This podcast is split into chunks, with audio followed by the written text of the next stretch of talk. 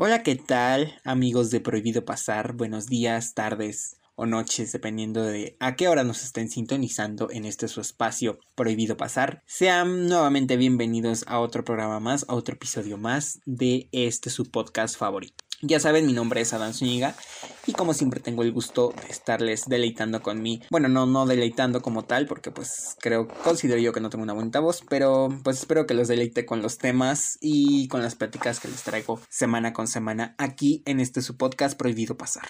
En esta ocasión tenemos a una invitada muy especial que igual he tenido el lujo de compartir con ella radio este, que la conocí precisamente en radio y me introdujo a este mundo de la radio, que hemos hecho ya varios programas juntos y que sobre todo creo que congeniamos muy bien en esta, en este mundo de la radio, por así decirlo, y también en el mundo exterior también congeniamos muy bien y tenemos muchas, este, ideas compartidas, muchas cosas este, en común. Así que sin más preámbulos y sin más discurso, yo le doy la bienvenida completa a Leslie Castillo. Hola a todos los amigos de Prohibido Pasar y a Adán que me invitó a este espacio. Espero poder aportar muchas cosas en este tema y poder pues eh, hacer que ustedes tengan una reflexión, que vean otro punto de este tema y pues que sigan escuchando este bonito podcast. Espero que disfruten mucho este episodio. Yo soy Leslie Castillo y pues empezamos. Así es, Leslie, es un placer tenerte aquí con nosotros en Prohibido Pasar. Esperemos que tu visita siga siendo más seguido, pues como ya mencionaste, el tema de hoy es el siguiente. Las clases que se supone deberían ser presenciales, pero no lo son, porque una pandemia ocasionó que estemos en casa tomando clases virtuales y no sabemos si esta situación es mejor o peor para la educación en México sin contar la situación de los maestros. Resumido, es la educación en tiempos de pan. Como sabemos, desde marzo de este año, pues se suscitó este, un problema eh, médico al otro lado del mundo, por así decirlo, que ocasionó que, este, bueno, nos confináramos a nuestros hogares, pues también las clases se llevaran a cabo desde casa. En nuestro caso, nosotros que ya somos de nivel universitario, nivel superior, pues no como tal, o en nuestro caso, bueno, yo en mi caso no he llevado tal clases, sino más yo he sido de trabajos, de tareas, ciertas retroalimentaciones por parte de los maestros, este, en algunas reuniones a través de distintas plataformas digitales o por mensajes o a través de todos los medios de comunicación o las redes sociales actualmente que tenemos. Entonces, el tema de hoy es este, la educación en tiempos de pandemia. ¿Qué está pasando? ¿Vamos a regresar el siguiente año? ¿No vamos a regresar? ¿Qué opiniones tenemos al respecto? Si se están dando clases, no se están dando clases, si lo sabemos aprovechar, no lo sabemos aprovechar, ¿qué es lo que está pasando? Y cabe destacar que nuestra invitada igual el día de hoy está estudiando, ya incluso está a punto de terminar la licenciatura en educación este, igual en la Universidad Autónoma del Estado de Hidalgo. Así que, este, pues bueno, ¿quién más que ella para que nos pueda asesorar respecto al... Cuéntanos, Leslie, ¿qué opiniones tienes al respecto?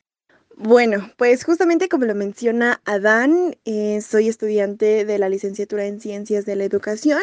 Entonces, pues es un tema aún más complejo para mi punto de vista, el hecho de las clases en línea gracias a la pandemia, ya que como tal la sociedad mexicana en general, no solamente los profesores, sino los papás, los alumnos de todos los niveles, toda la gente, no estábamos preparados para algo así, ya que sabemos que en México hay una gran brecha en cuanto a la tecnología, entonces en la educación pues aún es más complejo, porque si todavía había una brecha en tecnología como tal, pues hay una brecha muy grande en cuanto a valores, en cuanto a conciencia eh, social en general. Entonces, em, es muy complejo porque si partimos de la definición de educación vista por varios autores como un proceso de sociabilización o este proceso social en el cual eh, los alumnos tienen que interactuar para poder crear o construir un aprendizaje, pues vamos a un medio Em, electrónico, en un medio virtual, en donde es muy difícil que exista esta, em, pues, esta relación social entre muchas personas, porque si bien conocemos redes sociales, realmente es muy difícil interactuar o conocer realmente lo que pasa, ¿no? Estamos en una sociedad de la información y no hemos pasado como a una sociedad de la conciencia, de poder absorber los contenidos que nos dan eh, estas plataformas y simplemente están ahí.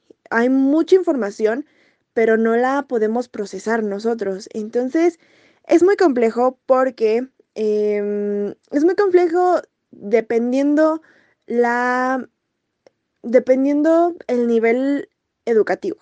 Es mucho más complejo para un nivel educativo básico, ya que es totalmente social, porque lo que estamos tratando de fortalecer en grados como primero y segundo de primaria es la sociabilización de los niños, que ellos puedan comunicarse con sus compañeros, comunicarse con los profesores, para que a partir de ahí puedan ya obtener un conocimiento, obtener otros aprendizajes, pero lo primero es la sociabilización. Entonces está muy complejo porque pues ahorita en la pandemia no se puede. Ya a partir de 16 años em, se supondría que es más fácil eh, este proceso educativo porque ya somos autónomos de nuestro aprendizaje. Ya deberíamos nosotros conocer por qué es importante aprender, por qué estoy yo estudiando esto y ya deberíamos tener una conciencia propia de lo que estamos haciendo y por qué lo estamos haciendo. Tristemente en México no sucede esto. En México estudiamos porque es lo que tenemos que hacer. Estudiamos porque es el proceso que sigue. Estamos en una licenciatura, en muchos casos, están en una licenciatura porque es lo que se debe de hacer después de la preparatoria, pero realmente no hay una orientación vocacional de querer hacer lo que estés haciendo. Y tristemente esperamos a que los profesores nos den todo. Entonces, no sé cómo tú veas, Adán, este punto, pero siento que el estudiante mexicano espera mucho de los profesores, pero no está dispuesto a entregar algo como estudiante. No sé cómo tú veas este punto. ¿Crees que, eh, bueno, según tu experiencia y tus compañeros o la gente con la que convives, ¿crees que en verdad tengan una conciencia personal de la educación o esperen que todos se los den los profesores y los supuestos expertos en el tema? Claro, y lo retomo desde tu punto de vista y ahora voy con mi punto de vista y claro, coincidimos en esa parte porque yo igual, precisamente ahorita con esto de la pandemia, puedo decir que a nosotros como jóvenes estudiantes ya de un nivel superior nos cayó el 20 porque acabo con esto porque sí, como dices, estamos acostumbrados a que todo el profesor nos resuelva, que todos nos resuelvan en la vida, que nos den todo peladito a la boca como dicen por ahí, pero este es cierto, nosotros debemos ser los principales en buscar nuestro conocimiento, en buscar las herramientas para fortalecer este conocimiento. Hay mucha información con esto del Internet, como bien dices. También no es que todos tengamos el acceso, pero los que podemos tener el acceso a esta gran herramienta, hay mucha información que realmente nos puede servir para complementar nuestros conocimientos. Entonces sí, sí es muy importante que, que nosotros como estudiantes de nivel superior hasta este punto que llevamos de la pandemia, ya nos haya caído el 20 de que ya no nos debemos de esperar a lo que los maestros nos den, a que los maestros nos proporcionen, proporcionen toda la información. No, debes de adquirirla tú y lo he comentado y lo he platicado igual con otros compañeros de mi mismo salón, de mi misma licenciatura y creo que coincidimos. incluso les, les mencionaba yo, ahorita estamos en el momento de que todo curso en línea gratuito o incluso si quieres pagarlo, que puedas tomar o adquirir, es lo mejor, porque además tienes todo el tiempo del mundo, cosa que no pasaba en mi caso con las clases este, presenciales. Entonces, pues sí, reitero, es importantísimo que ya esté de nosotros en tomar estos conocimientos y buscar todas las herramientas posibles para adquirir estos conocimientos. Como bien dices, no hay, no es que seamos punta de lanza en tecnología, todavía nos falta mucho, incluso para los otros niveles cuesta mucho trabajo. Me he dado cuenta igual, por ejemplo, con algunos familiares o amigos que que dicen, no, es que en el grupo de, de, mi sobrinito, de mi hermanito, eran, este, no sé, 20 alumnos. Y ahorita que ya empezamos nuevo ciclo, este, son 10 o son 15. Entonces eso te habla de que, una, la situación económica no está para, este, seguir fomentando la educación en México. Y dos, como bien dices, la brecha tecnológica que tenemos aquí en nuestro país es sumamente deplorable. Entonces nos sigue deconstruyendo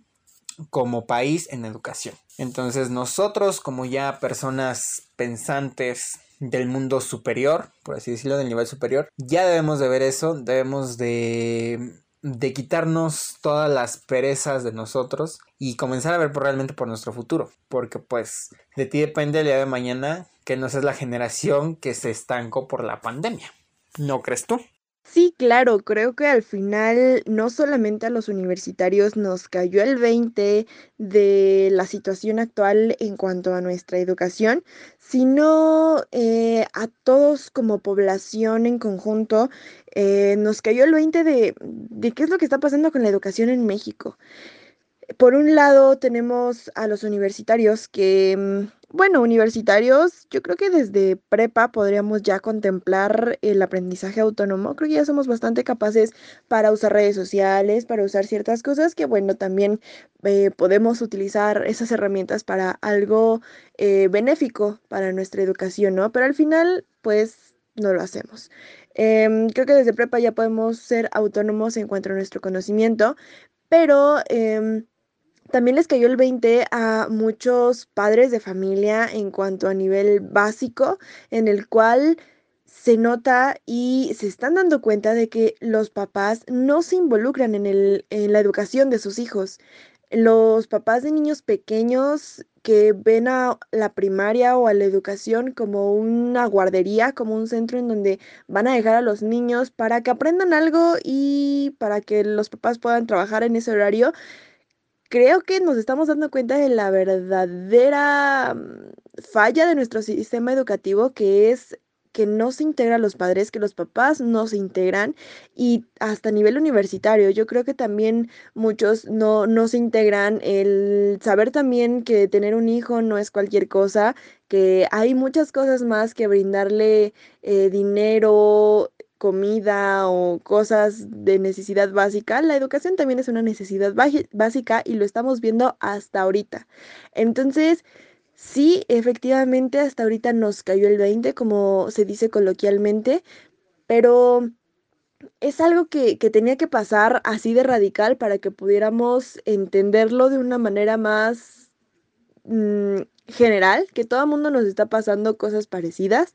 Entonces, pues sí, o sea, al final, sea presencial, sea en línea, siempre va a haber reclamos de alumnos, pero bueno, yo lo que últimamente me he dado cuenta y con lo que últimamente he predicado es, si yo le exijo a mi profesor, si yo le exijo a mi profesor, yo que estoy ofreciendo como alumno, porque a veces nos quejamos de que los profesores nos exigen mucho, pero después nos quejamos porque no nos exigen tanto y después nos quejamos porque dejan muchos trabajos y después también nos quejamos porque casi ni nos dejan trabajos, que son muchas clases en videollamada, que no hacen ninguna clase en videollamada. Entonces digamos que nada nos queda, nada nos gusta y al final queremos que baje alguien de alguna otra dimensión y sean los que nos digan, ah, tú aprendes de esta forma y nosotros no hacer ningún esfuerzo. Entonces creo que es muy difícil.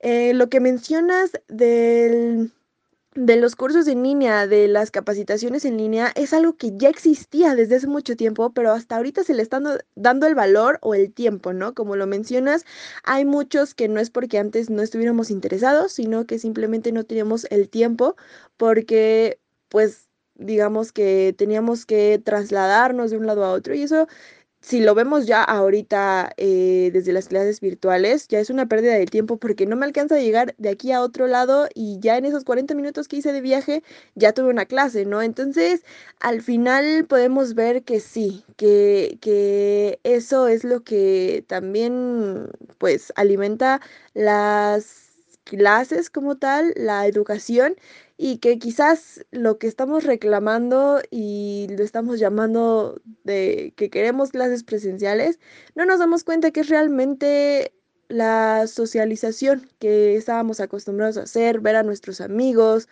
porque pues antes que te quejabas por levantarte temprano, que te quejabas por salir muy tarde y ahora es algo que extrañamos, entonces al final pues si nos vamos solamente al, a la parte académica, qué tanto te está beneficiando y qué tanto no. Si nos vamos a la parte social, sí nos hace falta vernos, distraernos y hacer más cosas quizás, ¿no? Pero al final, pues es muy difícil y va a depender de cada persona cómo esté educada y cómo planifique su vida, quizás cómo tenga claras sus metas de la vida, porque yo creo que si alguien tiene conciencia de para qué está estudiando, no le va a costar trabajo el hecho de estudiar justamente, el hecho de asistir a clases, sea virtual o sea presencial.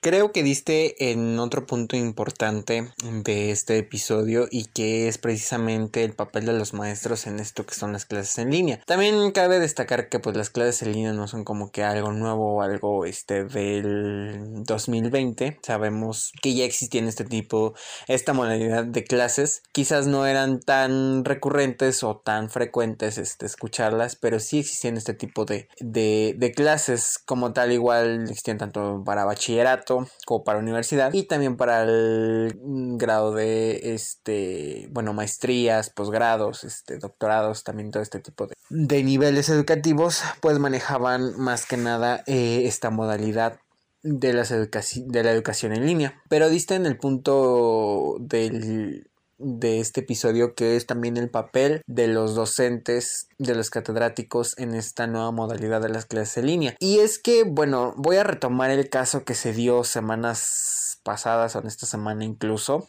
de una maestra de la Universidad de Durango, donde, bueno, fue exhibida por, por gritarle a sus alumnos este, durante una transmisión en línea, durante una clase en línea, donde les exigía ciertas cosas para presentar la materia. Yo cuando lo vi, debo de admitir, o sea, dije, Dios mío, estoy, aunque son así muy señora, pero debo admitir de que dije, creo que tengo una dulzura de maestros a comparación de esta señora.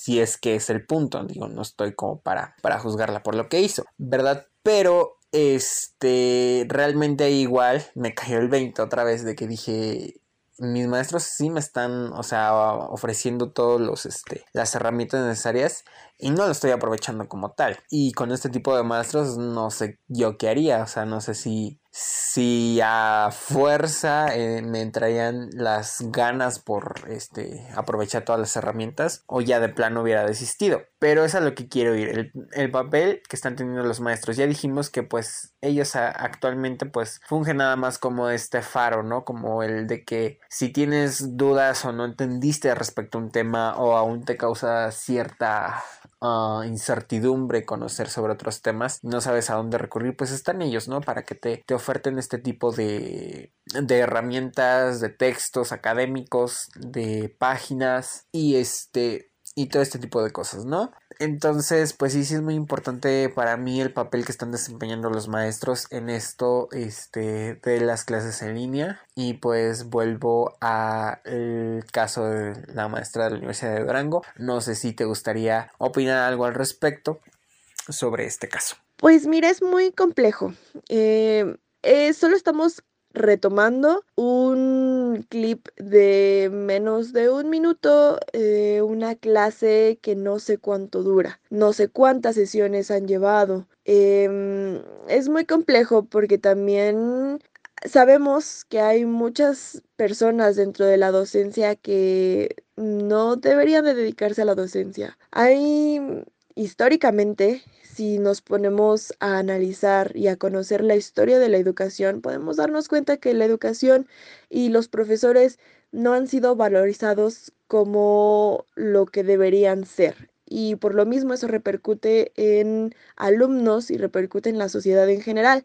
Los maestros en la, bueno, antes, en décadas pasadas, literalmente era un trabajo simple, no se le daba el valor eh, de lo complejo que es la educación. Era, y esta famosa frase que las personas que tenemos a docentes cerca escuchamos muchas veces de, aunque sea ser profesor, aunque sea ser maestro. Y no es aunque sea, es muy, muy complejo. Entonces, también hay una gran corrupción dentro del magisterio en donde hay profesores que son ingenieros y están dando clases a nivel primaria, que no tuvieron una formación pedagógica, no tuvieron una capacitación de cómo tratar a un alumno, no tuvieron una sensibilización de poder saber en qué etapa están nuestros alumnos, saber y contemplar las situaciones actuales. ¿Por qué? Porque la situación actual es muy compleja, tanto para alumnos, para maestras, para cualquier persona, hasta para las mismas mascotas está siendo complejo tener que lidiar diario con una, una persona que quizás no era la rutina que teníamos antes. Es, es muy complejo y nos está llenando de ansiedad, nos está llenando de enojo, de ira por muchas otras cosas y al final se refleja en algo, en un momento en el que tienes un desequilibrio emocional, explotas. Entonces, yo no voy a justificar a la maestra porque no la conozco, no conozco tampoco al alumno, a los alumnos, no sé qué tanto respeto haya mutuo, porque bueno, en el video se nota que la maestra le está faltando el respeto al alumno. Yo no sé el alumno eh, con anterioridad como sea con la profesora y no se justifica. No hay justificación para ser tratado de esa manera como ser humano, ni como eh, animal, ni como mascota, ni como otro ser vivo. Nadie merece ser tratado así. Sin embargo, creo que no vemos más allá de lo que nos toca a cada quien. Yo como alumno nada más estoy diciendo que mi profesor nada más me pide tareas, que nada más se conecta sus sesiones, ¿no?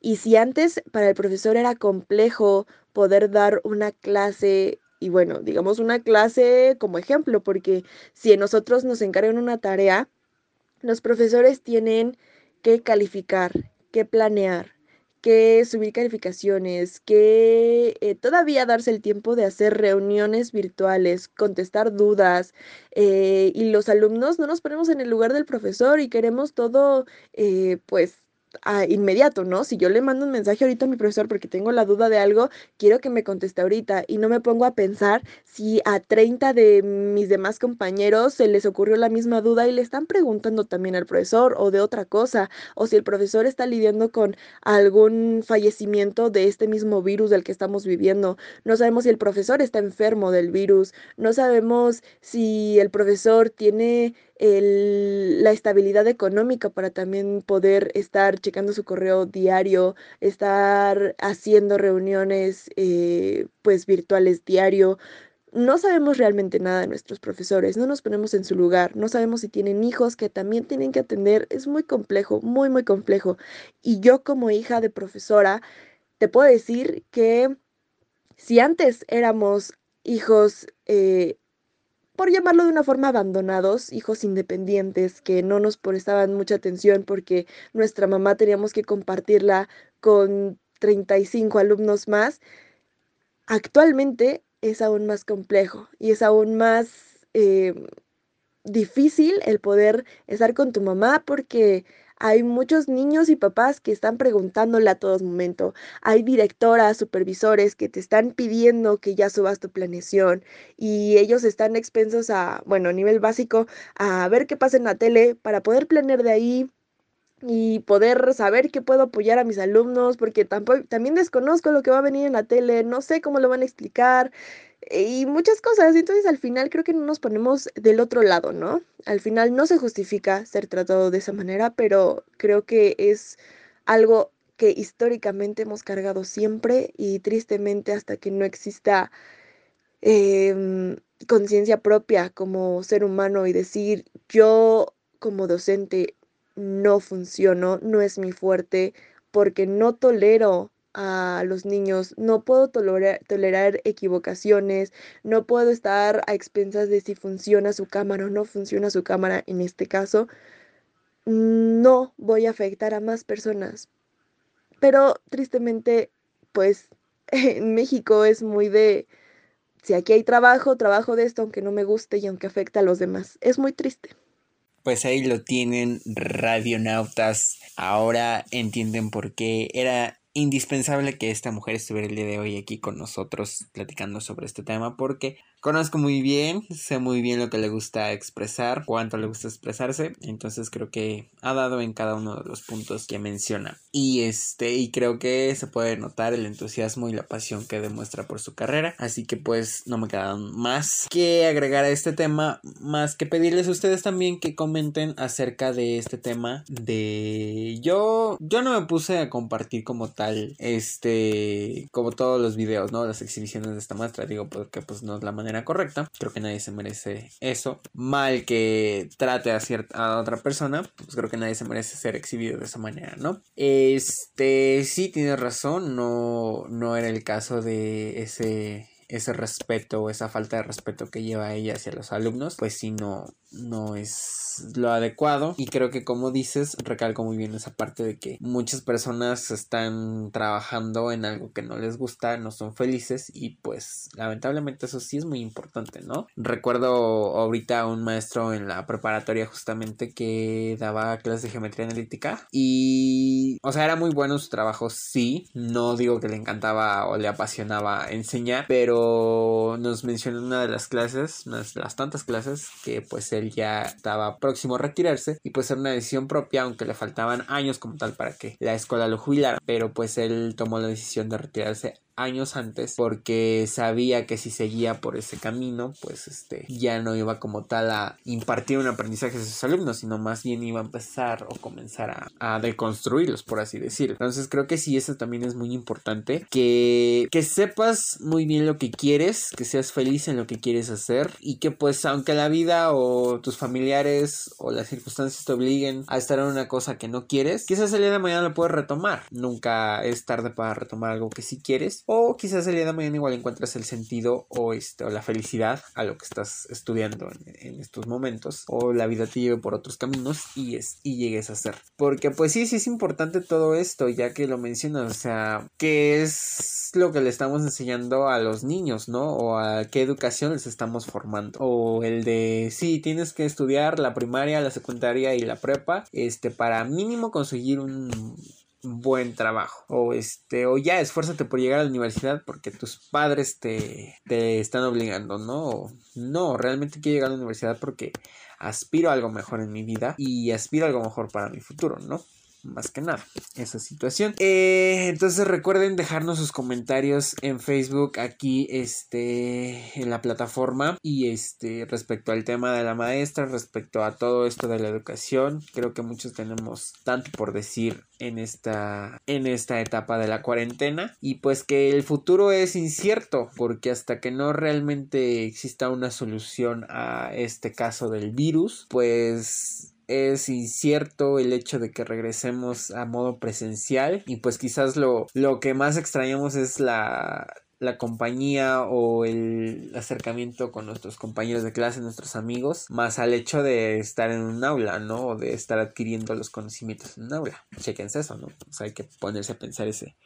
esa parte de, de este tema. Creo que para ir finalizando ya este, esta charla, esta plática, que yo creo que daría para mucho más, pero sí me gustaría ir con puntualizando todos estos este, aspectos. ¿Qué consejos podrías tú compartir con los radionautas acerca de del buen desarrollo y de las buenas enseñanzas para esta para esta cuarentena? ¿Cuáles serían esos consejos que les darías para que aprendan y puedan enseñar incluso si nos están escuchando maestros o este hijos de maestros que nos que puedan compartirle a, este a otros este a otros docentes por así decirlo eh, esta esta parte de enseñar bien y de el aprender bien también en esta nueva modalidad que es desde casa Sí, como tal es muy complejo el proceso de enseñanza-aprendizaje en general. Entonces, ahora enfrentarnos con otra eh, barrera más, si lo queremos ver también, bueno, empezando con los consejos, creo que ese sería el primero, el ver las barreras como oportunidades y no como tal, barreras de que de aquí ya no pasas y ya hasta aquí te quedaste. Yo creo que más verlo como retos, como eh, áreas de oportunidad en donde podemos mejorar, en donde podemos buscar, experimentar y hacer cosas nuevas, ¿no?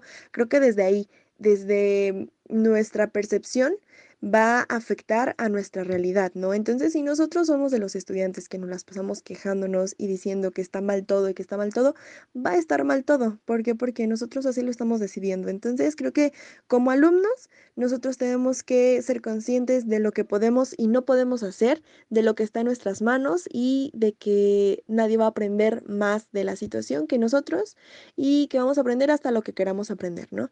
Entonces, eso eh, desde pues yo como alumna, ¿no? Em, siempre trato de, de em, pues compartirle a los demás, que traten de ser empáticos, ¿no? O sea, si a nosotros nos cuesta trabajo revisar nuestro correo diario porque no estamos acostumbrados a eso, hay muchos profesores que tampoco lo están. Si nosotros tenemos problemas de conexión, hay muchos profesores que también la tienen y que no por eso no es que no quieran hacer reuniones virtuales, no es que no nos quieran contestar nuestras preguntas porque son malvados, simplemente son cosas que a todos nos pueden pasar, son mortales como nosotros, no son eh, personas que que, tienen superpoderes para poder transmitirnos conocimiento.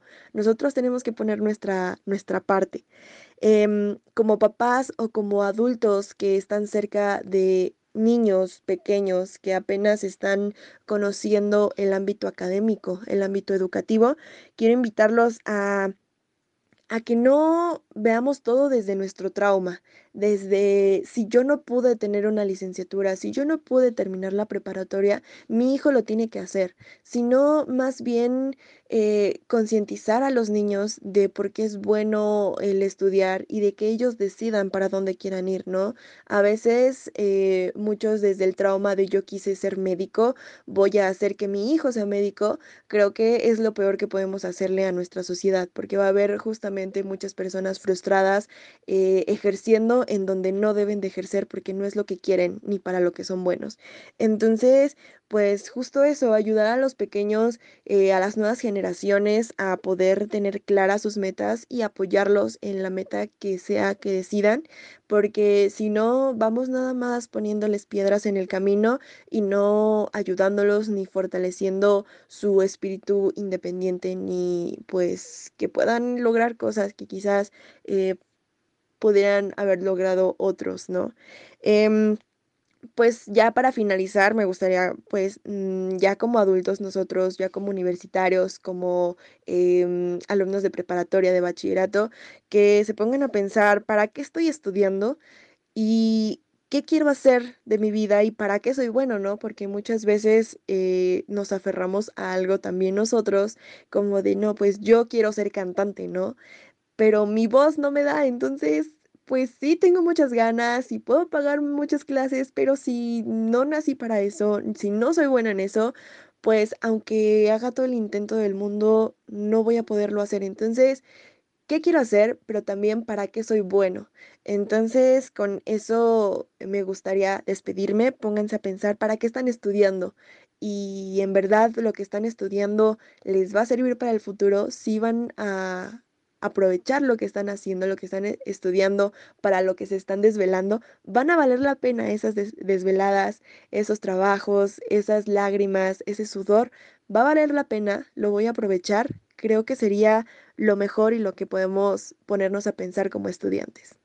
Gracias por esos grandes consejos que yo creo que sí todos debemos de tomar en cuenta. Creo que este episodio podría dar para más, incluso ya podemos ahondar en otros aspectos como son la orientación vocacional y que igual es un aspecto importante en nuestras vidas y de nosotros como jóvenes que, que sí es importante tomar en cuenta en todo este proceso, en todo este, en esta etapa de desarrollo personal en nosotros.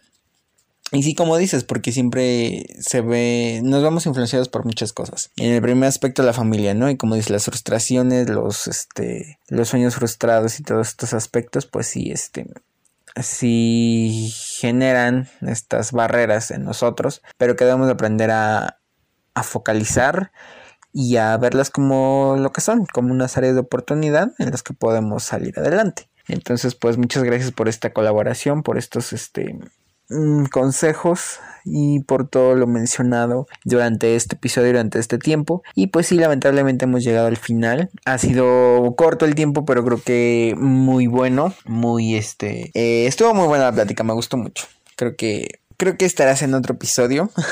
Así que ya, ya veré cuándo, ya te avisaré cuándo estarás en otro episodio. Y también que este, nuestros radionautas, bueno, comenten qué otros temas quieren que toquemos aquí en su espacio prohibido pasar. Y pues bueno, creo que no te agradecido por haber estado aquí con nosotros en, este, en esta emisión. Así que ya lo saben, Leslie Castillo. Pueden seguirla en todas sus redes sociales, en Instagram, Facebook, este, Twitter, me parece que también tiene Leslie Castillo. Ha formado parte de varias producciones este, radiofónicas. Desde chiquita le llamó la atención a la radio. No está estudiando comunicación, pero este, le ha llamado la atención este mundo de la radio. Y pues futura educadora este, profesional de que de nuestro país y creo que va a dar mucho, este, mucho, mucho que decir. Entonces, gracias Leslie, gracias por esta participación. Estaremos pendientes para una segunda participación, tercera, cuarta, quinta, las que se puedan dar sobre estos temas referentes a la educación que son importantes, vuelvo a mencionar, para nosotros como jóvenes, para orientarnos y para encaminarnos en un buen camino hacia nuestro futuro. Así que muchas gracias. No, gracias a ti por invitarme. Estoy muy contenta de poder haber compartido con ustedes todo lo que he construido a lo largo de toda mi licenciatura y pues a lo largo también de muchas experiencias, ¿no? Como todos. Entonces, eh, pues muchas gracias y claro que sí, en cualquier otro episodio en el que quieran platicar sobre temas educativos o sobre algo que eh, de lo que yo pueda saber y compartirles, claro que sí, con mucho gusto. Igual si los radioescuchas quieren eh, compartirnos alguna opinión, experiencia o alguna pregunta, algún tema en el que quiere que profundicemos sobre este ámbito educativo, con mucho gusto podremos eh, abordarlo en otro episodio. Si Adán pues me invita, claro que sí.